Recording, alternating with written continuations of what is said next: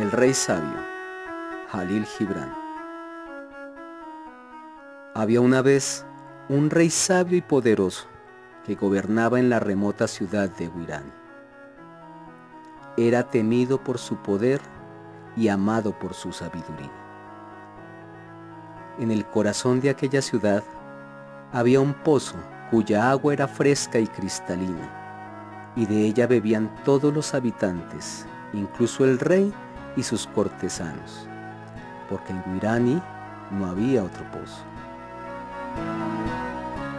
Una noche, mientras todos dormían, una bruja entró en la ciudad y derramó siete gotas de un extraño líquido en el pozo y dijo,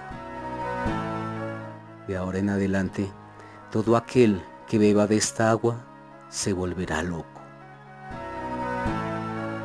A la mañana siguiente, salvo el rey y su gran chambelán, todos los habitantes bebieron el agua del pozo y enloquecieron, tal como lo había predicho la bruja.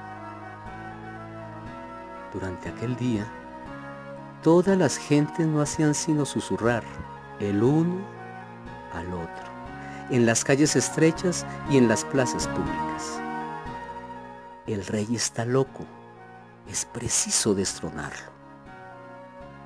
Aquella noche, el rey ordenó que le llenasen un vaso de oro con agua del pozo. Cuando se lo trajeron, bebió copiosamente y dio de beber a su gran chambelán. Y hubo gran regocijo en aquella remota ciudad de Guirán, porque el rey y su gran chambelán habían recobrado la razón.